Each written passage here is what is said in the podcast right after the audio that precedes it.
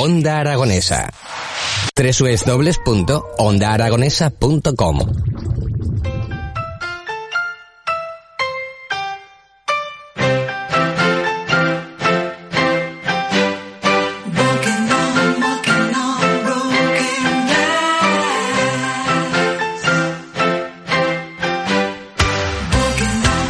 Bueno, pues amigos, amigas, eh, nos vamos de ruta ya y cogemos nuestros coches y nos vamos hacia la ribera baja del Ebro porque comenzamos con nuestra sección de Zaragoza. La provincia es turismo.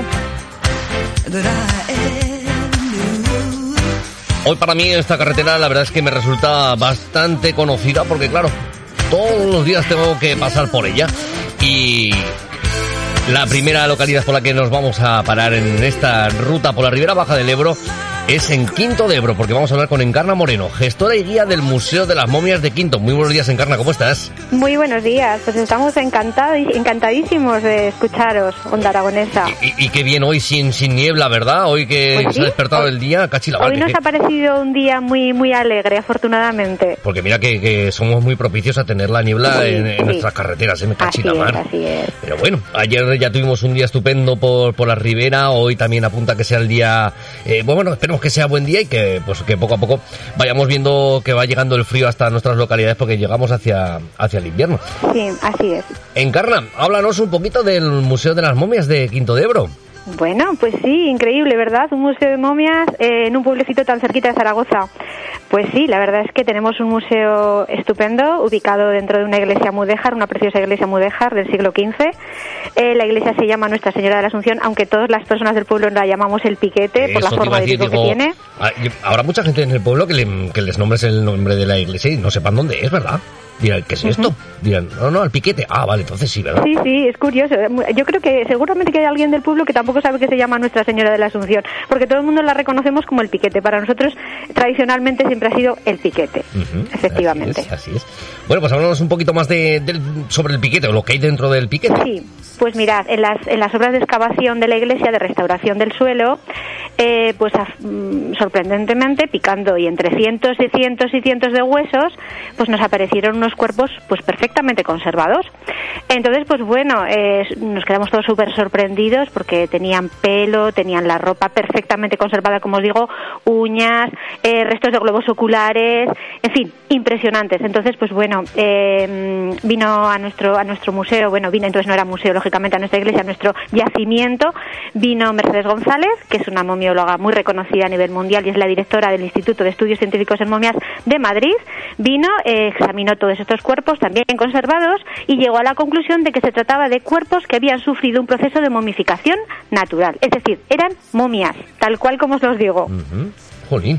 Eh, curioso sobre todo, claro, porque cuando mm, yo creo que casi todo el mundo, eh, digamos la palabra momias, eh, nos vamos, todo el mundo nos vamos a Egipto. Efectivamente, Pero no, efectivamente. no hay que irse tan lejos. No, no, para nada. Bueno, realmente, eh, como todos sabemos, eh, lo que es la momificación egipcia, eh, ma- yo diría que es más bien un embalsamamiento, ¿vale? Este tipo de momificación es algo distinto, algo muchísimo más frecuente y más, como se dice, natural, ¿vale? Se trata de cuerpos que fueron depositados eh, en la iglesia y que debido a las condiciones del subsuelo muy especiales, falta de humedad, eh, pues una corriente, una pequeña corriente de aire, eh, terreno muy extremadamente seco, yo diría que casi casi desértico, pues eso añadido además, eh, ayudado de, de, digamos de la de cómo se encontraba el cuerpo en el momento de la de la defunción, posiblemente incluso deshidratado, pues bueno entre estos estos factores se conjugó eh, la posibilidad de que se secasen, literalmente, es decir, son cuerpos secos. Bueno, eh, claro, el- esa conservación y en el lugar donde se encuentra este Museo de las Momias eh, viene todo también por unas grandes reformas que se han, se han realizado en torno al piquete, ¿verdad?